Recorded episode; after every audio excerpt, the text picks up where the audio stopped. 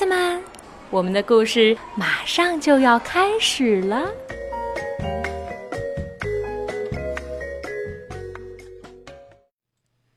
小朋友们好，我是木木爸爸，叶子叔叔，我在福州给大家讲故事。今天我们继续来听青蛙弗洛格的成长故事。这是荷兰著名的儿童图画书作家马克思·维尔修斯的作品，由湖南少年儿童出版社出版。今天这一集的题目是“弗洛格是个英雄，学会助人和自助”。黑云占据了天空，太阳被挡在乌云后面不见了。哦，要下雨喽！青蛙弗洛格快乐的想着，他喜欢下雨。刚开始的几滴雨落在他光滑的皮肤上，他觉得很舒服。雨越下越大，越下越急，弗洛格高兴地在雨中又唱又跳：“下雨喽，下雨喽，短裤湿透喽！”天色越来越暗，雨也越下越大。即使是对一只青蛙来说，这雨也太大了。弗洛格湿淋淋的跑回了家。弗洛格泡上一壶好茶，窗外雨滴哒哒哒哒的打在窗玻璃上，但是屋子里还是很舒服的。三天过去了，雨还在下呀下呀，弗洛格开始有点烦了，不知道小鸭、小猪和野兔都怎么样了。下雨以来就一直没见到过他们。到了第五天，河水开始上涨了，没多久水就漫进了弗洛格的屋子。起初弗洛格还觉得好玩，可不一会儿他就开始担心了。他赶紧跑到小鸭家，小鸭家也淹水了。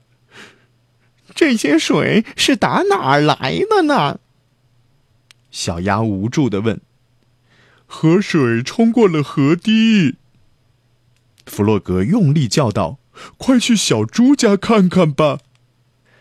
他们一路趟着水来到小猪家，小猪正靠在小阁楼的窗户边。“我所有的东西都湿了。”他哭着说。他说的没错，屋子里到处飘着桌子和椅子，乱成一团糟。这里怎么还能待人呢？弗洛格提议说：“我们还是去看看野兔吧。”野兔的家建在水中的一个小岛上，他站在门口向大家招手：“快进来，我家是干的。”野兔家可真暖和呀！他们在炉火前把自己烤干，然后将家里淹水的情况告诉野兔：“你们都留在这里。”野兔听了后说：“我这儿有房间和食物，够你们用的。”于是大家都坐下来吃野兔炖好的菜。他们真的饿坏了，一会儿就吃光了。大雨还是不停的拍打在窗户上。他们在野兔家度过了一个美妙的夜晚。一连几天过去了，大家快乐的生活在一起。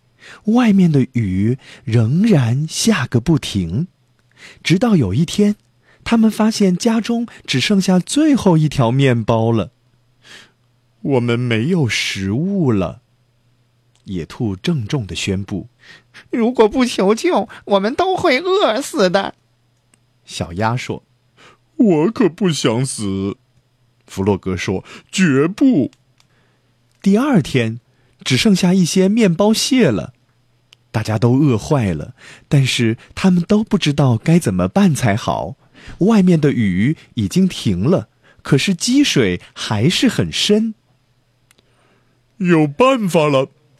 弗洛格突然大叫一声：“我可以游到山那边，找人来救我们。”野兔不放心，现在水流很急，路这么远，太危险了。没问题的。弗洛格热心的大声说道：“我是这里面最会游泳的一个。”大家知道，这倒是真的。于是弗洛格勇敢地走进水里，朋友们紧张地看着他消失在远方。水冰凉冰凉的，可一想到小鸭、野兔和小猪正饿着肚子，弗洛格就管不了那么多了。弗洛格游得越远，水流变得越急，他觉得太累了，几乎停止了前进。突然，一阵急流把他卷走了。弗洛格开始往下沉。我只是一只再也游不动的青蛙。